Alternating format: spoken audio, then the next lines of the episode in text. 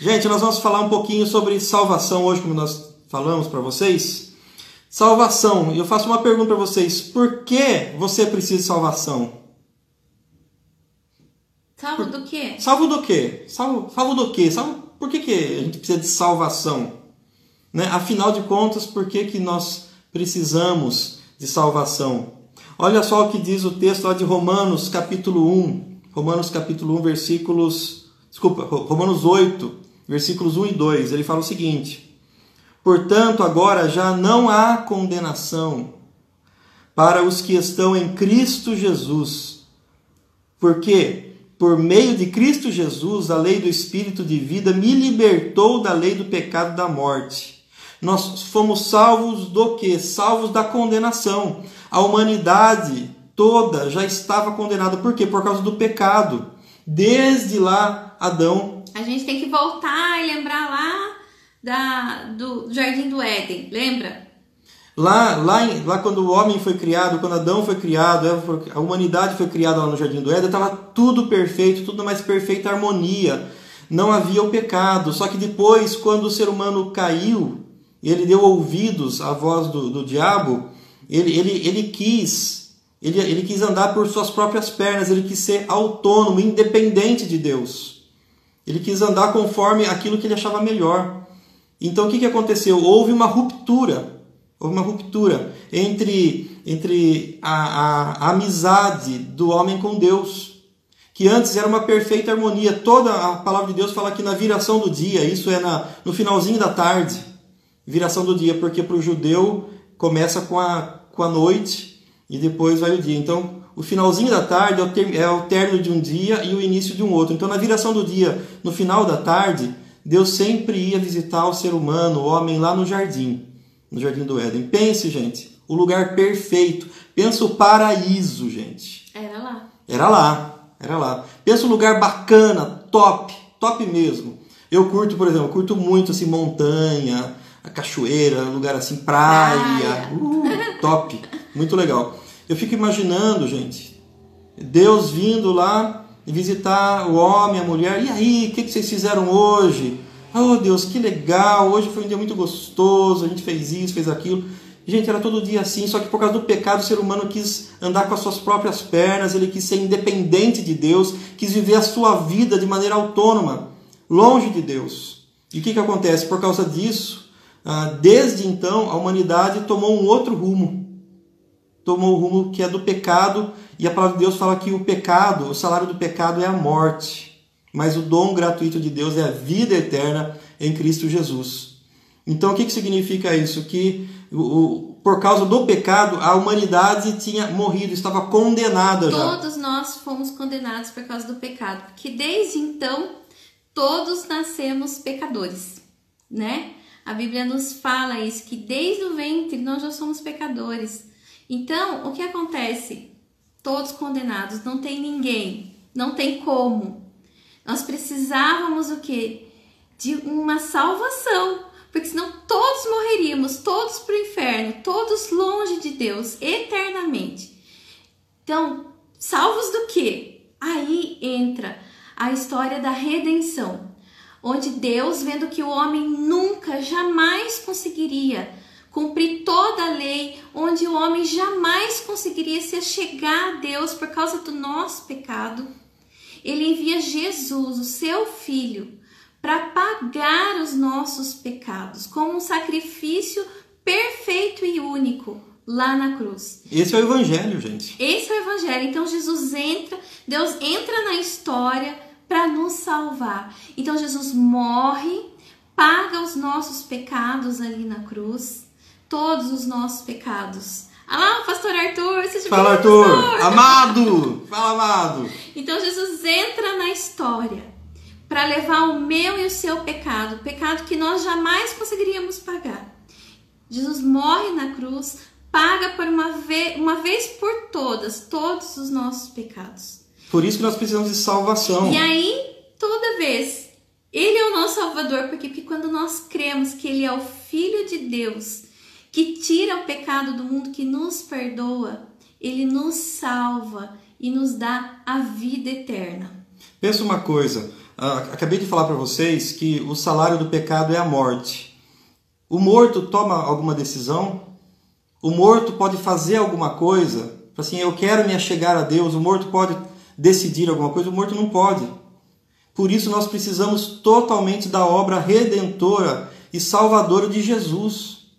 Foi isso que Jesus fez. Esse é o Evangelho. A gente tinha a má notícia, que era o pecado, que a gente acabou de falar do pecado, da queda, e agora nós temos a boa notícia que Jesus Cristo veio a esse mundo para morrer. Por que, que ele precisou morrer? Para morrer no meu lugar, no seu lugar.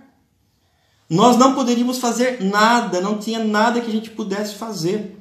E aí tem algumas pessoas que falam assim: ah, ô Gui, mas todo mundo é filho de Deus, né? Todo mundo é filho de Deus. Não sei se vocês já ouviram as pessoas falarem sobre isso. Você já ouviu, Elaine? Muito.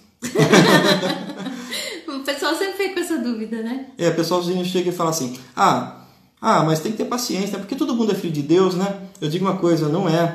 Olha só o que diz aqui, ó. Vou pegar aqui o texto de João. João 1,12. Se você quiser acompanhar aí na sua Bíblia. Ou João, marcar aí. Aí, João 1,12, ele fala aqui, ó. Presta atenção, não são todos que são filhos de Deus. Mas a todos quantos o receberam, receberam quem? Jesus Cristo. Mas a todos quantos o receberam, deu-lhes o poder de serem feitos filhos de Deus, a saber, aos que creem no seu nome. Quem são os filhos de Deus? Aqueles que creem no nome do Senhor Jesus como seu Senhor e como seu Salvador. Então você pode até pensar assim, mas todos são filhos de Deus? Não. Todos são criados, todos são criaturas de Deus. Sim, toda a humanidade é criatura de Deus, foram criados por Deus, os animaizinhos todos, mas filhos de Deus, só aqueles que creem no nome do Senhor e Salvador Jesus Cristo e o aceitam como seu legítimo, único e suficiente Salvador. Essa é a mensagem do Evangelho. A gente estava perdido, a gente estava condenado, por isso precisávamos de salvação. Salvação. Por quê? Porque a gente estava perdido.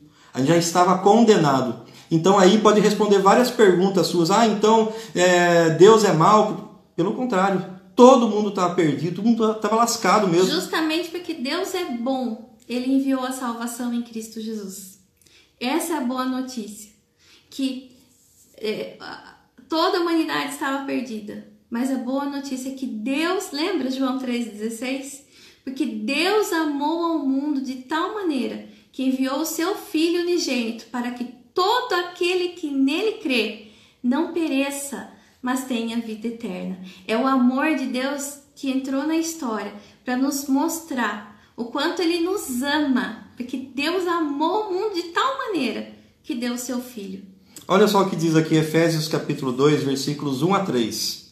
Vocês estavam mortos em suas transgressões e pecados, aquilo que a gente acabou de falar aqui, nos quais costumavam viver quando seguiam a presente ordem deste mundo e o príncipe do poder do ar, o espírito que agora está atuando nos que vivem na desobediência. Anteriormente, todos nós vivíamos entre eles, satisfazendo as vontades da carne, seguindo seus desejos e pensamentos. Como os outros, éramos, por natureza, merecedores da ira, como os outros nós éramos também merecedores dessa ira. Então, se a gente for ver aqui, a primeira lição que a gente pode tirar aqui, nós estávamos mortos seguindo o fluxo desse mundo, satisfazendo as vontades da nossa carne, a gente estava morto. E aí a gente vê que por que a gente precisa da salvação? Para que a salvação venha e nos traga vida. E uma consequência da salvação, qual uma, uma consequência da salvação? Essa foi uma pergunta, né? Isso, foi uma das perguntas aí. Né? O que, que a, a salvação traz? É não viver conforme o fluxo desse mundo, conforme a ordem desse mundo. Como vivem todas as pessoas fazendo tudo que, os outros fazem. E aí eu posso dizer um pouquinho sobre ter os mesmos princípios e os mesmos valores que as outras pessoas. A partir do momento que nós aceitamos Jesus como nosso Senhor e Salvador, o Espírito Santo habita em nós. Na verdade, ele nos desperta primeiro para que a gente aceite Jesus como Senhor e como Salvador. Porque nós estávamos mortos. Então a gente recebe o toque do Espírito Santo e a gente. Poxa, a gente percebe que a gente é um salvador, é que a gente é um pecador e precisa de um salvador. Então nós entregamos a nossa vida. E o Espírito Santo está dentro de nós. Então, antes nós estávamos mortos, agora nós estamos cheios de vida. E essa vida que flui do Espírito Santo, ela ela é uma no... agora a gente se torna uma nova criatura. Nós somos agora a nossa forma de ver o mundo, a nossa forma de pensar, ela é transformada por causa da ação do Espírito Santo na nossa vida. Justamente quando Cristo ele faz essa obra em nós, essa obra começa com, com o sopro, o despertar do Espírito Santo na nossa vida. Lembra que eu falei para vocês que antes a gente estava morto e morto não toma decisão, morto não pode dar um passo à frente, tomar qualquer atitude? Justamente por quê? Porque quem tomou a iniciativa, quem veio atrás de nós foi o próprio Deus. E o simples fato de despertarmos, despertarmos para o Evangelho, para Cristo, para as coisas de Deus, já é ação do Espírito é Santo em nós. e aí pode, pode vir, vir uma perguntinha aqui para a gente também, ó. É, será que deve existir alguma mudança na nossa vida, então, depois que nós somos salvos? Será que eu, eu, eu sou diferente? Né? Algumas pessoas, algumas coisas já não devem mais fazer parte da nossa vida? Sim, com certeza. Existem coisas que precisamos deixar para trás. Conforme eu falei para vocês, a gente leu o texto aqui de Efésios 2, ele fala aqui que algumas pessoas viviam conforme é, o fluxo desse mundo, conforme a ordem desse mundo, conforme esse mundo anda. Agora nós que estamos em Cristo, nós já não a vivemos mais conforme a ordem, conforme as coisas desse mundo, que são princípios e valores totalmente diferentes do reino. E 2 Coríntios fala assim que agora nós somos salvos para viver para aquele que morreu e ressuscitou por nós. Entende? Antes a gente vivia para nós mesmos. Agora nós vivemos para Deus, porque nós somos filhos de Deus, nós pertencemos. A partir do momento que nós declaramos que Jesus é o Senhor da nossa vida, nós passamos a pertencer a Ele. Nós somos dele e vivemos para Ele, para honrar e para glorificar o nome dele. Porque, gente, vamos falar uma coisa: nós estávamos condenados. Nós não merecíamos nada de Deus, nada, porque lá a gente já tinha decidido que a gente queria viver por si mesmo. A palavra de Deus é muito clara quando ela fala assim que nós éramos inimigos de Deus que mesmo quando nós, o Senhor nos amou quando nós éramos seus inimigos. Vocês percebem? Ele nos amou. E agora quando eu descubro esse amor de Deus por mim, quando eu descubro a obra que um inocente, a palavra de Deus nos diz que Jesus ele jamais pecou. Não houve pecado em Cristo. Ele veio, ele rompeu o tempo, ele entrou, ele não pecou. Um inocente pagou o meu pecado. Quando eu entendo o amor de Jesus por mim, que ele pagou aquilo que eu deveria, quem deveria morrer na cruz era eu. Quem deveria morrer na cruz éramos nós. Quem tinha que pagar a conta era eu e Éramos você. nós. Mas Jesus ele vem e toma a nossa culpa. Ele toma o nosso pecado e ele paga. Para quê? Porque ele nos amou e porque ele nos quer perto como filhos amados. Quando eu entendo isso, quanto eu sou amada, o quanto eu sou desejada na presença de Deus, Deus me quer na presença dele, ele me quer como filha amada, como servo dele. O que acontece? Eu tenho desejo de retribuir esse amor. Eu tenho esse desejo de viver para ele. As outras coisas já não, não importam mais, porque eu encontrei o verdadeiro sentido da minha vida, que eu fui criada por Deus para viver com Ele e para Ele eternamente. Entende? Olha só que interessante aqui. No, em, em, João capítulo 3 tem aquele, aquele relato do encontro de Nicodemos com Jesus. Ah, esse é um relato muito interessante. Espetacular. Porque eu não sei se vocês lembram, Nicodemos era religioso. Era, era um mestre da lei. Nicodemos era um dos líderes lá, um, o top. Sabe aqueles cara top na sinagoga? Era Nicodemos. O cara era, era, era líder lá da, da, da igreja, da religião da época dos, dos judeus. E daí ele ele estava encantado ali com, com Jesus e eu quis, quis aprender um pouquinho mais, só que ele foi à noite porque tinha meio vergonha de aparecer lá indo atrás de Jesus. Então ele chega lá para Jesus e Jesus chega e vira para Nicodemos e fala o seguinte: Nicodemos, ninguém pode ver o reino de Deus se não nascer de novo. Mas o que é nascer de novo? Nas... Ai, lembra ele fez essa pergunta para Jesus, mas pode um adulto voltar no voltar ventre na da barriga mãe? da sua não, mãe? Não, não é esse tipo de nascer de novo que você está pensando. Jesus fala o seguinte, responde para ele: aquele que nasce da carne é carne, e aquele que nasce do espírito é espírito. Então, se você quiser nascer de novo, é nascer do espírito, não mais para as obras da carne, não mais para a velha forma de viver, mas para uma nova forma de viver.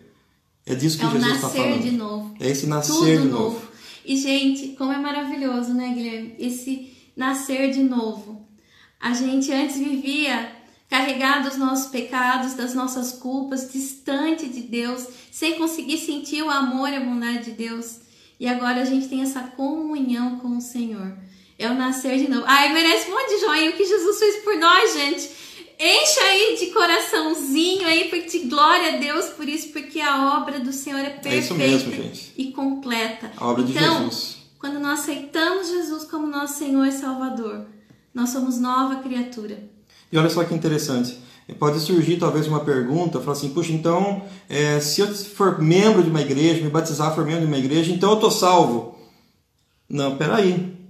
É claro que a, a pessoa que é salva, ela tem o desejo de, de participar do corpo de Cristo. É consequência. É consequência, gente. Batismo, frequentar a igreja, fazer parte da igreja de Cristo é consequência daqueles que um dia tiveram um encontro com Jesus. Nós queremos E eles estar querem no povo ter- de Deus, a gente quer aprender, quer adorar. Quer estar junto com o povo de Deus, é isso mesmo. Então aqui, se você for ver, Nicodemos era um religioso. E Jesus chega e filha para ele, Nicodemos, você tem que nascer de novo, Nicodemos. E ele era religioso porque ele cumpria o quê? Ele não, então nascer de novo não é apenas cumprir um ritual religioso. É ser uma outra pessoa. Por isso que é nascer de novo. Eu estou nascendo um outro Guilherme. Eu já não é mais o antigo Guilherme com a antiga, com a antiga forma de viver, com a minha antiga maneira de ser. Mas é uma nova maneira de existir. É um novo pensamento. São novos valores. Novos são novos princípios. princípios. Tudo isso, esses novos princípios valores são isso que é isso que vai reger a minha vida a partir de agora, a partir desse momento que eu fui, é, que eu nasci de novo, que eu tive encontro com Jesus. Posso exemplificar uma coisa que às vezes eu falo para os jovens que acho que clareia mais a cabeça da gente ainda. Tem um versículo que fala assim, que eu, eu acho maravilhoso, que fala assim, ó. é, porque nós estávamos, nós pertencíamos ao reino das trevas, mas nós fomos salvos, nós fomos transferidos para o reino da luz, lu- para o reino maravilhoso do, do, do Filho Meu filho do seu amor. do seu amor. Então, olha só. Antes, nós estávamos vivendo no reino das trevas. Mas através de Jesus, quando eu aceito Jesus, eu participo, eu saio desse reino das trevas e eu vou para o reino da luz. É como se você morasse num país e agora você mora em outro. E agora o que vale na tua vida são essas novas leis, que são as leis do reino do Filho do seu amor. Agora a gente está vivendo debaixo do, do- dos padrões do reino de Deus, não mais conforme os padrões desse mundo. Entende? Então por isso que muda a nossa forma de pensar. E aí entra aquele versículo legal do metanoia. Ó, Gui, lembra do metanoia? né, Gui? Hum, é verdade. Olha lá. Romanos 12, 2. Tu vai falar? Ah, Mas transformai-vos pela pela, renovação da vossa mente. da vossa mente. Entende? Então agora a gente é transformado pelo estudo da palavra, por conhecer a Jesus, pela ação do Espírito Santo, a nossa maneira de pensar é transformada. E agora a gente vive dentro desse reino de luz. Maravilhoso, não é, gente? Para nascer de novo é preciso morrer para a velha vida. É preciso morrer para os velhos hábitos, para a antiga forma de viver. Então, para isso, olha só o que diz aqui Efésios 2, 4 a 5. Ele fala: Todavia, Deus que é rico em misericórdia, pelo grande amor com que nos amou, deu-nos vida juntamente com Cristo, quando ainda estávamos mortos em transgressões. Pela graça vocês são salvos. A salvação vem pela graça de Deus. Glória a Deus. E aí pode vir talvez alguma perguntinha para você e para mim aqui, olha só, respondendo uma, uma pergunta. Posso fazer alguma coisa para merecer a salvação? Não, Não. não. Não, claro que Nós não. não merecemos. Eu posso ser salvo de repente por obras, puxa, eu vou fazer boas obras. Olha, eu estou fazendo coisas boas. Algumas pessoas às vezes chegam pra gente e falam assim: "Ah, Guilherme, mas olha só, eu não roubo, eu não mato, eu não faço mal para ninguém, eu ainda ajudo. Mas nós somos pecadores, gente. E qualquer atitude nossa, mais que a gente se esforce, a gente nunca vai conseguir merecer a salvação, porque em algum detalhezinho da lei, em algum detalhezinho a gente vai falhar, e quando a gente falha, a gente é, é- é merecedor da condenação. Por isso que a salvação é pela graça. Graça. E graça a gente não paga, a gente recebe de graça. Recebe de graça. A salvação é pela graça, a nova vida é manifestação do amor e da misericórdia de Deus por mim e por você. Mas é legal, né, Gui? Porque nós não somos salvos pela, pelas obras. Fique bem claro, gente. Não tem como. Não dá. Não tem. Não tem A como. Bíblia é clara nisso. Mas as boas obras seguem aqueles que são salvos. Isso. Tiago 2,14 fala que a fé sem obras é morta. Então significa o quê? Que as obras elas são consequências da salvação. Quando Deus faz a obra na minha vida de salvação, de regeneração, o que é regeneração? É nascer de novo. É uma, uma nova vida em mim. Então, por causa disso, por causa de que Cristo está trabalhando na minha vida, o que, que acontece? Da- então eu vou fazer boas obras, então eu vou praticar o bem, eu é vou amar o próximo. consequência É uma da nossa consequência. salvação. Entende? Olha só, tem aquele versículo lá em Efésios, né? Tá marcado aqui, mas eu- gente, eu não consigo acompanhar isso aqui. Ai, em Efésios que diz o seguinte: que o Senhor de antemão preparou as boas obras para que andássemos Nelas. nelas. nelas. Vocês percebem? Até as boas obras que nós fazemos, o Senhor já preparou para mim e para você. Para a gente viver, para a gente fazer, para a gente ser bênção. A palavra de Deus nos diz que Jesus, ele andava por toda parte fazendo bem. E nós, como seus filhos, como os filhos de Deus, como irmãos mais novos de Jesus, nós imitamos a ele, fazendo bem por onde quer que a gente vá. Surgiu uma perguntinha também que o pessoal falou assim: nós somos salvos é pela fé? Olha só, nós somos salvos pela graça de Deus, nós somos salvos pela graça. Mas É por meio. presente, aliás, até bom explicar o que que é graça, né? Graça é é o presente presente. merecido. A gente não merecia, então a gente recebe esse presente de Deus. Então nós fomos salvos pela graça por meio da fé. Ah, beleza, eu tenho fé. Mas fé em quê? Ou fé em quem? Eu já tinha uma musiquinha antiga lá do, do Paralamas. A arte de viver da fé só não se sabe fé em quê. Então, muitas Mas a vezes. gente sabe Mas a gente quê? sabe fé no quê? Fé em Jesus Cristo, nosso Senhor e nosso Salvador. Quando a gente deposita nossa fé em Jesus, o que é depositar nossa fé? A nossa confiança. Nós entregamos o rumo da nossa vida a Jesus. Isso é ter fé. Isso é ter fé. Fé não é só, ah, eu vou acreditar que amanhã vai ser um dia melhor. Ah, eu vou acreditar que, a- que até, eh, até o mês que vem vai passar essa pandemia. Isso é ter, não é. Às vezes a gente tem, tem expectativa, a gente espera coisas boas, mas o ter fé é uma confiança, depositar a nossa esperança e o rumo da nossa vida, o controle da nossa vida nas mãos de Jesus. Confiar que Jesus Cristo, ele já pagou os nossos pecados e que nós somos salvos pela obra que ele completou lá na cruz e ressuscitou no terceiro dia. A fé é mais do que confiar, é, do que acreditar. Ela é confiar mesmo. Tem uma historinha que fala do seguinte: teve o maior equilibrista do mundo, o maior equilibrista do mundo, ele colocou um cabo de aço na, na torre de um prédio e, e esticou esse cabo de aço até a torre de um outro prédio. Então o que, que aconteceu? Ele, ele ia passar de um prédio para o outro em cima desse cabo de aço. E ele era o maior equilibrista do mundo. E daí você ia perguntar para as pessoas: você, você acredita que ele vai conseguir atravessar? As pessoas falam: ah, acredito, acredito que ele, vai atravessar. E, ele, e, ele, e esse equilibrista falou assim: eu vou atravessar com uma bicicleta. Em cima, ele ia tirar o pneu e ia só ficar com, com, com, com o aro da bicicleta lá nesse cabo de aço. E você, você acredita que ele vai, vai conseguir atravessar de uma Eu acredito, ele é o melhor equilibrista do mundo. Isso é acreditar. Daí chega uma pessoa e fala para você, e, o, e esse equilibrista chega e vira para você. Ah, então você acredita que eu passo? Sim. Você confia em mim? Confio. Então, se você confia em mim, vem na garupa da minha bicicleta. Isso é, isso é confiar. Isso é confiar. Você entregar sua vida nas mãos de Deus. Essa nova vida, queridos, ela é gerada em nós pelo próprio Deus, por meio do Espírito Santo. É o Espírito Santo que nos dá vida. O Espírito Santo, lembra o relato da criação que quando, quando o homem foi formado do barro, soprou Deus nas narinas do homem aquele fôlego de vida e aquele homem se tornou alma vivente?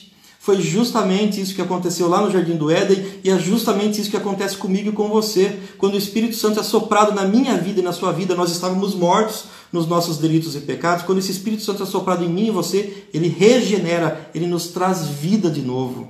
Aleluia, glória a Deus. Olha só que coisa linda. E é esse Espírito que gera mudanças e transformações em nós. A mudança e transformação não é porque eu sou bom, a mudança e transformação não é porque, ah, não, porque eu sou uma pessoa boa agora. Eu não peco. Eu sou, eu sou, eu sou bom agora. Não, mas é porque o Espírito Santo atua em mim e atua em você. Por isso que nós mudamos de comportamento, por isso que nós mudamos de atitudes, porque é o Espírito Santo que gera isso em nós. João 16, versículo 8, ele fala o seguinte: Jesus estava conversando com seus discípulos, ele disse, com relação ao Espírito Santo, ele fala: quando ele vier, quando o Espírito Santo vier, ele convencerá o mundo do pecado, da justiça e do juízo. Olha o que o Espírito Santo faz. Ele convence do pecado, da justiça e do juízo. Uhum. Então, todas as vezes que eu penso que, puxa, se eu fizer isso, eu vou estar desagradando a Deus. Ah, sabe aquele alarmezinho, né, Gui? Que uhum. aparece aqui na cabeça da gente quando você vai fazer alguma coisa, quando você está pensando de repente parece que vem aquele alarme e você fala assim: isso é pecado. Não é legal fazer isso. Se eu fizer, eu vou desagradar a Deus. É a ação do Espírito Santo mostrando para você, meu filho, não é por aí. Esse não é o caminho. O Espírito Santo é uma pessoa que habita em nós. E é uma pessoa que, que se alegra, mas também é uma pessoa que se entristece. E quando a gente faz algumas coisas que entristecem a Deus, vai entristecer o Espírito Santo. Por isso que deve gerar em nós algo que é chamado de arrependimento. Por isso que quando a gente peca, ou desagrada a Deus, ou faz alguma coisa que não está dentro daquilo que está no coração de Deus, a gente precisa se entristecer também. Por quê? Porque o Espírito Santo está em nós. Se a gente não se entristecer, não, não tiver arrependimento por causa do pecado, então a gente tem que se questionar, Deus, eu acho que estou muito distante do Senhor. Eu caminhei longe do Senhor porque parece que eu não consigo nem me entristecer mais por causa do meu pecado. É porque a gente já está distante de Deus. E Deus está nos chamando cada vez mais para perto dele. Deus é um, é, um, é um ser pessoal e deseja se relacionar comigo e com você. E muitas vezes, né, Guilherme, às vezes a gente não consegue perceber algumas atitudes de pecado que a gente tem. E aí a gente precisa orar como o salmista do Salmo 139, que ele diz e fala assim: Senhor, vê se há em mim algum caminho mau e guia-me pelo caminho eterno. É, quem é motorista, eu sempre dou esse exemplo, sabe muito bem. Agora falando assim já na nossa vida cristã. É, quem é, dirige sabe que existem alguns pontos do carro na direção que são chamados de pontos cegos. Você não consegue ver, então, na nossa vida é a mesma dinâmica. Muitas vezes nós temos pontos cegos na nossa vida que a gente não consegue perceber que a gente está pecando e que a gente precisa pedir, Senhor, me mostra, né? Mostra se há em mim algum caminho mau e guia-me pelo caminho eterno. E o Espírito Santo maravilhoso, ele sempre nos guia à verdade. O Espírito Santo sempre nos guia na direção do Pai, sempre na restauração. Uma coisa legal também para falar, né, Gui? Que olha só, o Senhor, toda vez que o Espírito Santo age na nossa vida, trazendo tristeza no nosso coração, é para a gente se arrepender e tomar um passo em direção a Ele. Jamais para a gente se afastar. De forma alguma. Quando a gente se sente culpado e cabisbaixo e começa a se afastar de Deus, isso é a ação do inimigo, porque ele é acusador. Ele nos acusa dos nossos pecados. Mas a ação do Espírito Santo é sempre do quê? De oferecer a nós o perdão. Então, Senhor, nós podemos nos entristecer, nós confessamos os nossos pecados, mas o Espírito Santo sempre nos impulsiona a se aproximar cada vez mais dele, ao contrário do inimigo. Então fique esperto nisso, porque às vezes você pode tá, ter pisado na bola em alguma coisa e você está querendo se afastar de Deus, e assim, não, o Senhor não me quer, pare com isso, isso não é isso voz é acusação, de Deus, isso é acusação, gente, do, é acusação inimigo. do inimigo. Pelo contrário, Ore, dobre o seu joelho ou onde você está, ore e fala: Senhor, me perdoa e vai para Deus. Vai em direção ao Senhor, porque é isso que o Senhor tem para mim e para você. Deus é um Pai amado, Pai querido. E, e, como filhos, como nós vimos aqui, todo aquele que recebe o Senhor deu-lhes o poder de serem feitos filhos de Deus. Nós, como filhos, mesmo quando nós erramos, mesmo quando nós pecamos, nós podemos sim nos entristecer porque o Espírito Santo habita em nós e gera essa tristeza no coração, mas é uma tristeza para o arrependimento. O arrependimento é aquele que fala assim: Senhor, entristeci o Senhor, que doeu em mim também. Só que, como filhos, a gente tem que correr para os braços do Pai e não fugir do Pai. E é isso que o Espírito Santo faz com a gente, ele nos, nos impulsiona na direção de Deus, na direção do Pai. Pai, puxa, eu pequei contra o Senhor, tem misericórdia de mim. E aí, agora, falando em pecado, nós vamos, vamos responder uma pergunta aqui. E quando eu nasço de novo, eu vivo pecando? Eu vivo pisando na bola? Como é que funciona isso? É, tem uma perguntinha que o pessoal fez assim, puxa, olha, se eu sou salvo, o que acontece se eu continuo pecando? Eu quero dizer uma coisa para vocês, gente. Nós continuamos pecando porque ainda nós estamos aqui, ó, tá vendo? Ó? Nessa carne. Nessa carne aqui, ó, nesse corpo mortal. E dentro desse corpo mortal existe uma, um negócio chamado DNA do pecado. Tá? Não é científico isso não, tá? Só, só zoeira, Vocês não tá? vão achar na, na classe tá? científica. Mas é um DNA do teologicamente uma teologia aí do, do, do, do Guilherme aí do, do Arena, mas tudo bem. Mas né, dentro desse, desse DNA do pecado, gente, o nosso corpo ainda tem essa propensão sempre para satisfazer coração, a nossa né? carne, o nosso coração. O nosso coração ele é sempre inclinado para o mal. Por isso nós precisamos estar sempre andando na presença de Deus para que o Espírito Santo vá nos guiando. Porque há essa, essa briga entre a carne e o espírito, né? Então a gente, a gente vai travar essa, essa briga até Jesus vir nos buscar ou a gente né, ir se encontrar com o Senhor. Então existe essa briga, mas, gente, presta atenção. Antes nós éramos escravos do pecado antes de ter Jesus como nosso Senhor, como nosso Salvador. Nós não tínhamos como resistir ao pecado, porque nós éramos escravos. Escravo.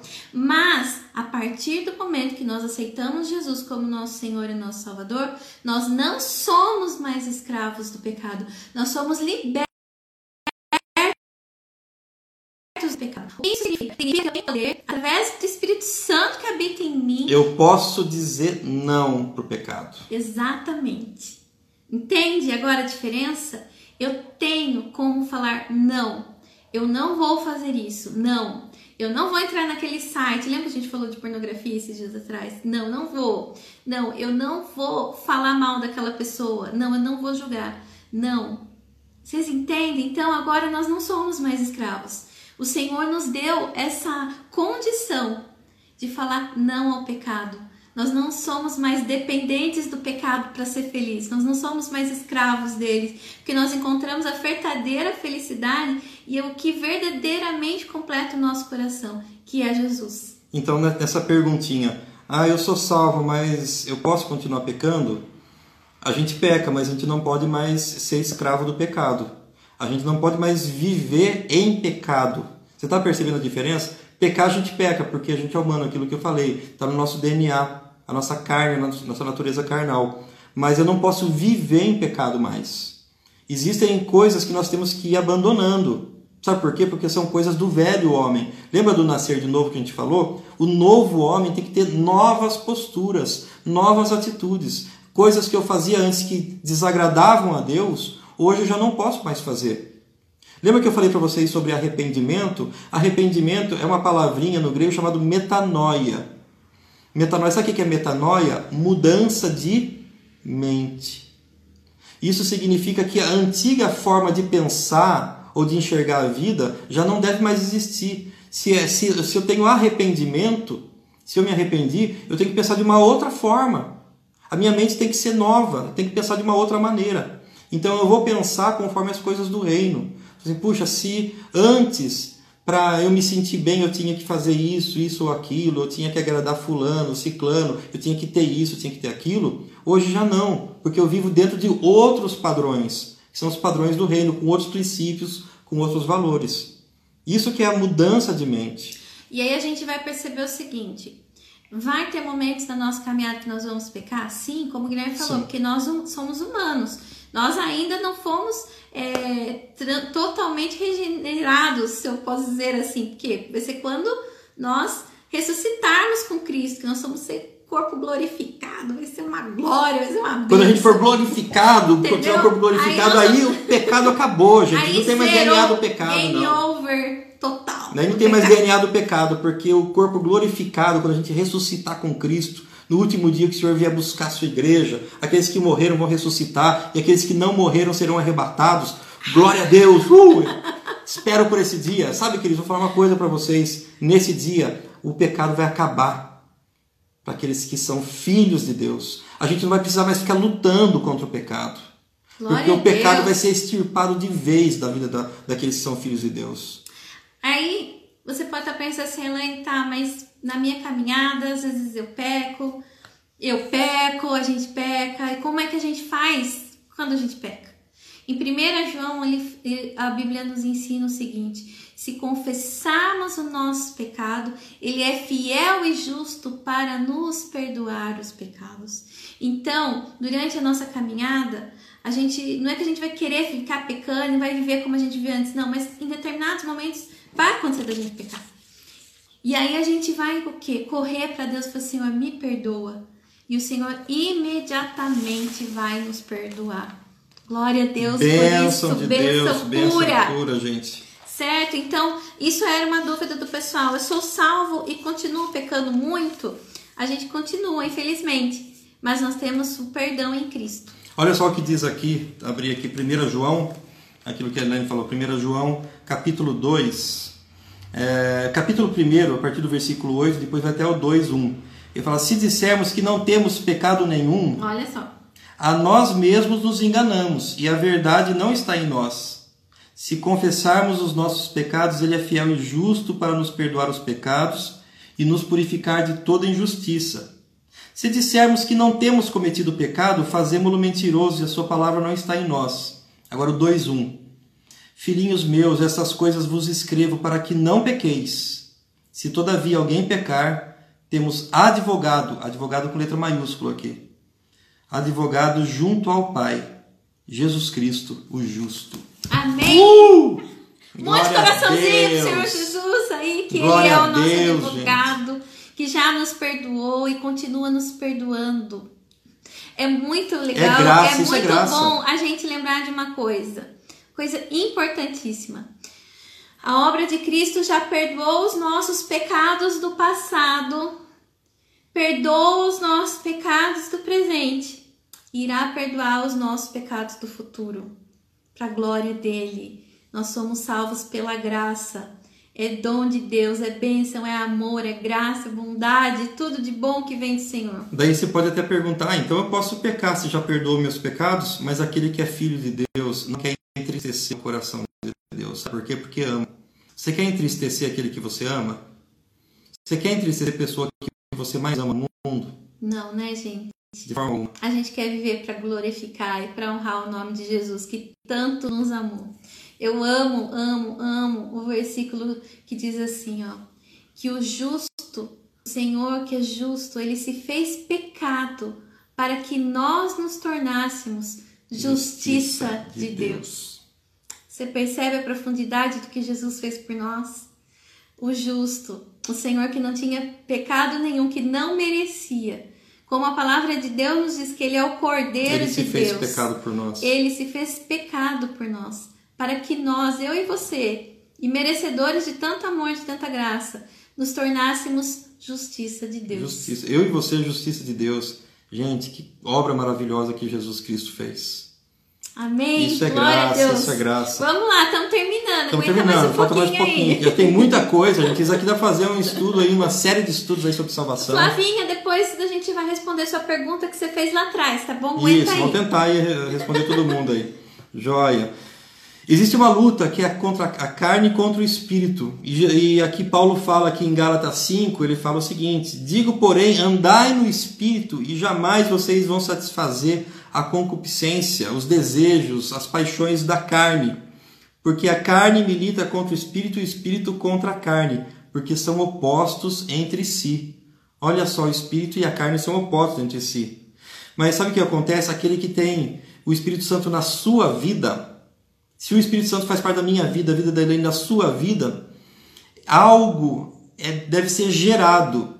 Deve ser gerado. E o apóstolo Paulo trata isso em Gálatas, capítulo 5, e ele fala que é o fruto do Espírito. Fruto do Espírito. Fruto não é algo que é gerado naturalmente? Não é algo que deve acontecer? O fruto... Uma árvore saudável produz fruto. Uma árvore saudável. Né? É, é, natural, é natural dela, que ela produza. Chegar frutos. o tempo oportuno de frutificar. Da mesma forma o crente. Da mesma forma o crente. Que, que se ele tem o Espírito Santo na sua vida, ele automaticamente vai produzir o fruto do Espírito. Se a gente for ver o apóstolo Paulo, ele faz uma comparação: obras da carne e fruto do Espírito. Por que ele não fala fruto da carne? Porque a carne ela produz suas obras, é a carne que produz. Mas o Espírito Santo gera em nós, em mim, em você, o fruto do Espírito. E olha só o que ele, ele fala aqui em Gálatas 5, 22 e 23. Mas o fruto do Espírito é amor, alegria, paz, paciência, amabilidade, bondade, fidelidade, mansidão e domínio próprio.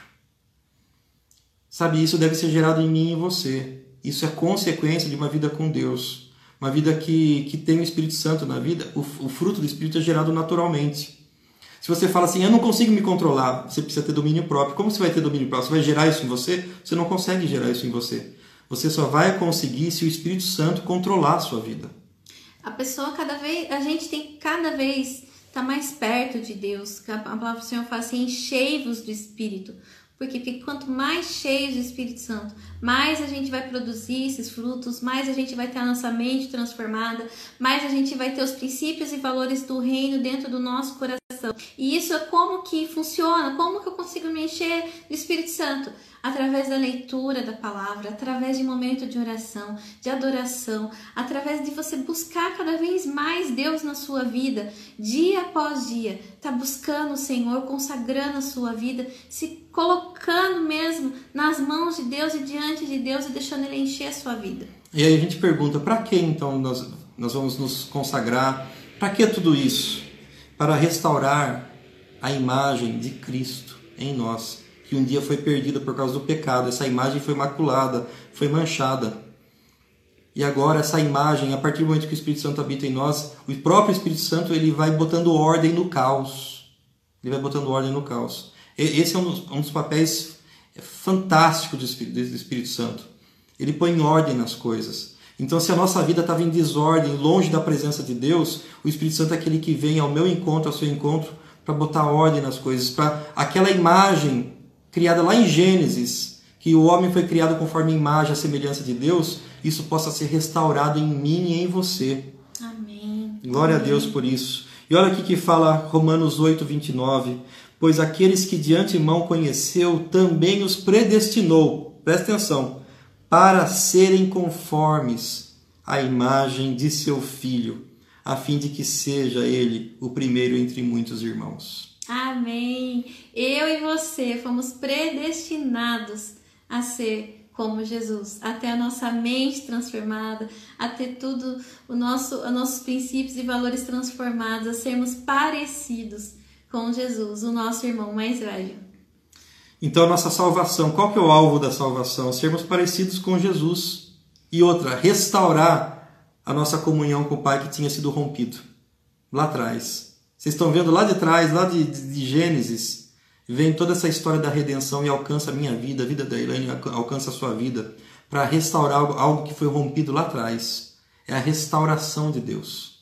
Deus vai restaurando todas as coisas. E é legal a gente pensar que até o nosso último suspiro a gente vai ser transformado. Nós somos transformados de glória em glória à imagem do Filho. Então, esse é um processo que vai durar toda a nossa vida até a gente poder ser parecido com Jesus. Daí eh, pode vir uma perguntinha: ah, então eu sou, se eu sou salvo, eu sou salvo para sempre? Como que é isso? Né? Então olha só o que, que diz aqui Romanos, é, Filipenses 1,6.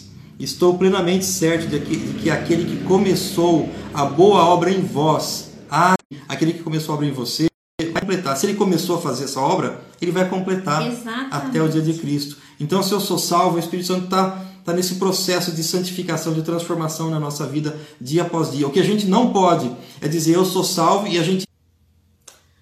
E aí, Opa. gente, deu uma travada aí? Vocês estão aí? Estão conseguindo ouvir? Opa, estão tudo aí? Tá tudo bem? Alguém? O pessoal tá chegando, tá chegando. Estão voltando.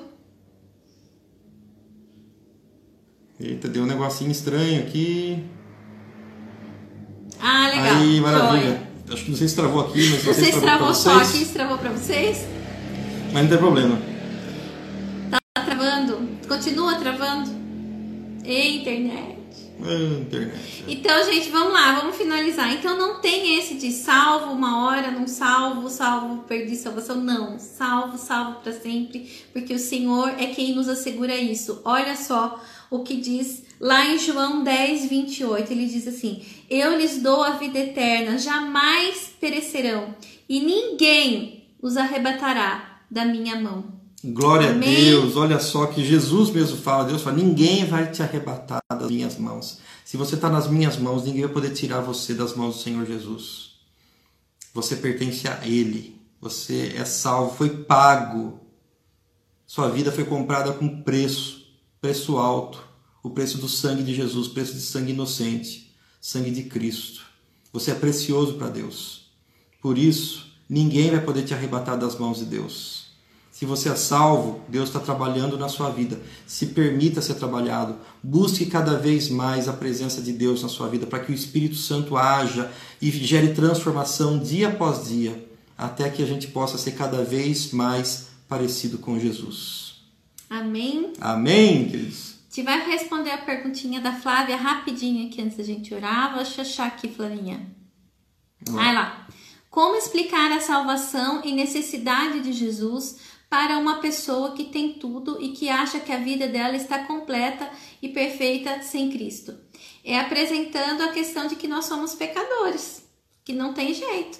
A pessoa acreditando, entre aspas, ou não, todos nós somos pecadores e nós precisamos de salvação.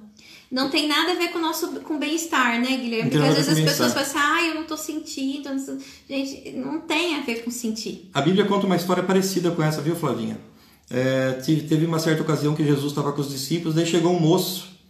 Ele chegou e falou assim: Bom mestre, o que, que farei para herdar a vida eterna tal? Aquele jovem, ele era rico, riquíssimo, ele tinha muitos bens, tinha muitas coisas. E ele falou assim: Viu, vende tudo que você tem, dá os pobres, depois você vem e segue-me. E aquele jovem saiu triste. Sabe por quê? Porque o coração dele estava nessas coisas. Então, não adianta nada, o Senhor Jesus fala, de que adianta o homem ganhar o mundo inteiro e perder a sua alma? Esse é o ponto, né? De que nós, sem Cristo, estamos perdidos. Então, não adianta ganhar o mundo inteiro, se sentir bem, se sentir pleno. Não tem a ver, gente, é muito importante falar isso.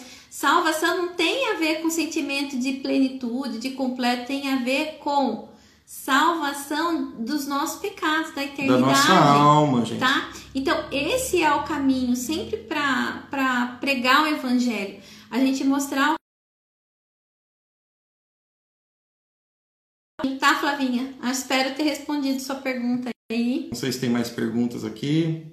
Opa. Acho que não. É, não, acho que era só aquela da Flávia. Joia. E orar, né, gente? A gente tem que orar sempre para Deus nos dar sabedoria de como falar e que horas falar. Vocês lembram que eu falei para vocês desde o comecinho que quem gera vida em nós é o Espírito Santo, aquele sopro de vida. Quem dá? A gente estava morto. Então o que a gente tem que falar? Comece... Primeiro, antes de pregar, antes de falar, antes de testemunhar, comece a orar. Comece a orar, porque quem vai gerar alguma coisa na vida da pessoa é o próprio Deus. Contar uma experiência bem rapidinho para vocês, antes da gente orar. Eu, eu lembro quando eu trabalhava, eu dava, eu dava aula na parte de tecnologia, e todo dia eu saía de casa eu, eu orava e pedia para Deus: Deus, me dá a oportunidade, me dá a oportunidade de falar do Senhor para alguém. E daí eu, daí eu, eu sempre estava conversando, às vezes no intervalo das aulas, estava lá na, na, sala dos professores, tomando um cafezinho, lá na cozinha, alguma coisa, e às vezes numa conversinha ou outra surgia aquele gancho. Falei, hum, resposta da minha oração já. E eu comecei a a falar com, com um moço lá que ele não dava muita bola para o evangelho. E eu comecei a orar. Ele começou a abrir o coração dele e, e Deus foi começando a fazer uma obra na vida dele. Sabe o que, que é isso, gente? Oração. A oração, ela move montanhas. A oração, ela quebra o coração mais duro. Por isso, ore. Ore e fala assim: Deus, me dá a oportunidade de falar na hora certa. Pode ter certeza, na hora que você for falar, o Espírito Santo já amoleceu aquele coração endurecido lá. Certo? Maravilha? E não ter medo, né? O Espírito Santo sempre está com a gente e ele nos capacita. Né? A gente tem que orar e, e crer que o Senhor nos capacita para pregar e compartilhar. E uma coisa, sabe, gente, bacana para fazer, sabe o que, que é? É sempre a gente contar o nosso testemunho, a gente sempre contar o que Jesus fez e tem feito na nossa vida. Isso traz um impacto na vida das pessoas porque elas percebem que a palavra de Deus ela é real, porque transformou a minha vida, porque transformou a nossa vida. Você pode até pensar assim, mas ah, não sei teologia, não sei o que. Não, conta a sua experiência, o seu encontro com Deus, o que Deus está fazendo na sua vida. É o melhor testemunho que você tem para contar.